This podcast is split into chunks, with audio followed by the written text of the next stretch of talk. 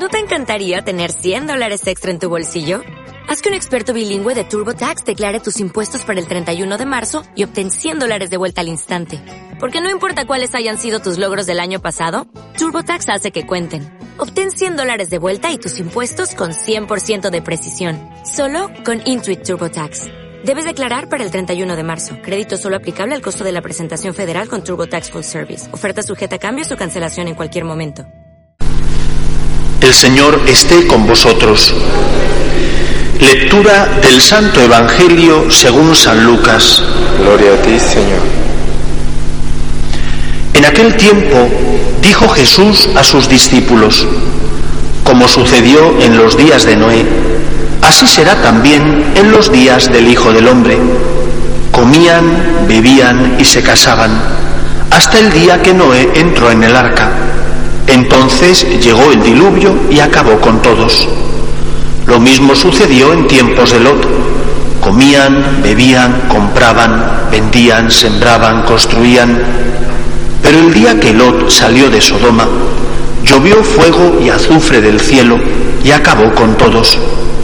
Así será el día que se manifieste el Hijo del Hombre. Aquel día si uno está en la azotea y tiene sus cosas en casa, que no baje por ellas. Si uno está en el campo, que no vuelva. Acordaos de la mujer de Lot. El que pretenda guardarse su vida, la perderá, y el que la pierda, la recobrará. Os digo esto, aquella noche estarán dos en una cama, a uno se lo llevarán y al otro lo dejarán. Estarán dos moliendo juntas, a una se la llevarán y a la otra la dejarán. Ellos le preguntaron, ¿dónde, Señor? Él contestó, donde se reúnen los buitres, allí está el cuerpo. Palabra del Señor. Gloria a ti, Señor Jesús. El Evangelio de hoy nos habla desde la óptica más bien apocalíptica de la segunda venida de Cristo. Es lo que los teólogos denominan los novísima, el más allá, lo que hay más allá de esta vida. Todos creemos que Cristo vino por primera vez cuando se encarna en el seno de la Virgen María.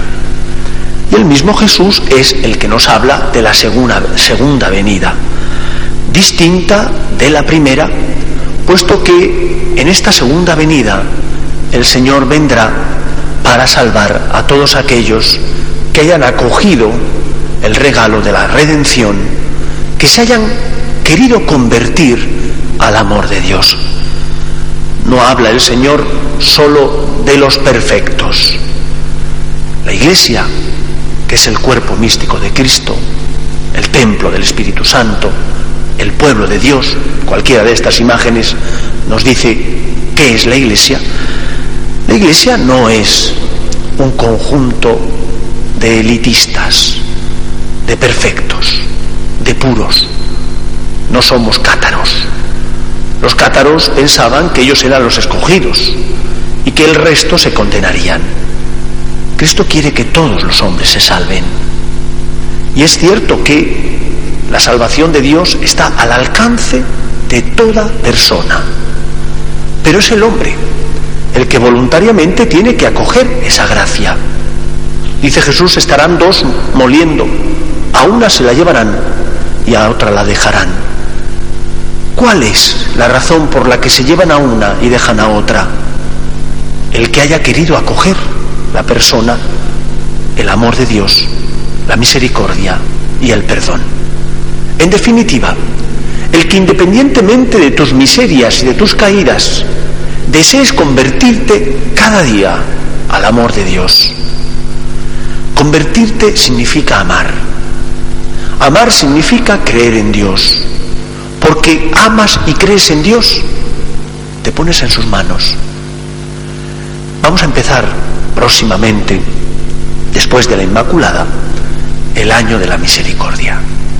Y no hay mejor imagen que exprese qué es la misericordia de Dios la imagen de la parábola del hijo pródigo.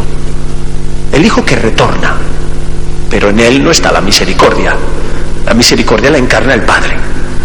El hijo vuelve porque pasa hambre.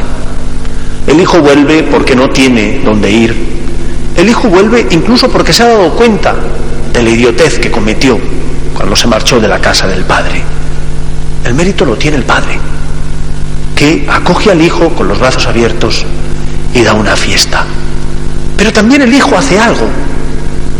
El hijo se traga su orgullo. Alguno dirá, es que no le quedaba otra, porque ¿qué, vida llevaba? Cierto, pero se lo traga. Y vuelve a la casa del padre, pide perdón, reconoce que se ha equivocado y se acoge a la misericordia de su padre. Esto es la conversión. La conversión es acogernos a la misericordia de Dios, reconociendo que nos hemos equivocado, sabiendo que nadie nos ama más que Él y que es nuestra casa. Cristo viene no para condenar, sino para recuperar, para recapitular en sí, para llevar a la vida eterna, a la vida divina, para llevar a la presencia de Dios Padre a todos aquellos hayan deseado convertirse al amor de Dios. No importa las veces que hayas caído, si te has levantado poniéndote en manos del Señor. Ojalá caigas menos veces, pero hasta 70 veces 7 le dijo el Señor que tenía que perdonar a, a Pedro. Esas mismas veces nos perdona el Señor a nosotros, siempre. Solo hace falta que queramos acoger el regalo del amor de Dios, el regalo del perdón. ¿Cómo temer a aquel que pagó por nosotros el precio contraído por nosotros debido a nuestros pecados? ¿Qué miedo vamos a tener hacia aquel que ha condonado nuestra deuda, que se inmoló por nosotros?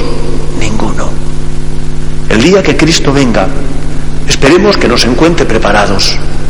Preparados significa, evidentemente, en gracia de Dios, evidentemente con el deseo de amarle, evidentemente con el deseo de convertirnos cada vez más a su amor y a su misericordia. Quevedo decía, polvo soy, pero polvo enamorado. ¿Quién de nosotros puede decir que no lo es, que no es polvo? Todos nosotros caemos. Pero si estamos enamorados, nos pondremos en manos del Señor, pediremos perdón y nos levantaremos. Polvo soy, pero polvo enamorado. Nunca tenemos miedo, tendremos miedo a Dios, porque es un Dios que ama, que perdona, que es lento a la cólera y rico en misericordia. Que el Señor nos dé la paz y la esperanza. Nos ponemos en pie. O'Reilly Auto Parts puede ayudarte a encontrar un taller mecánico cerca de ti. Para más información, llama a tu tienda O'Reilly Auto Parts o visita oreillyauto.com.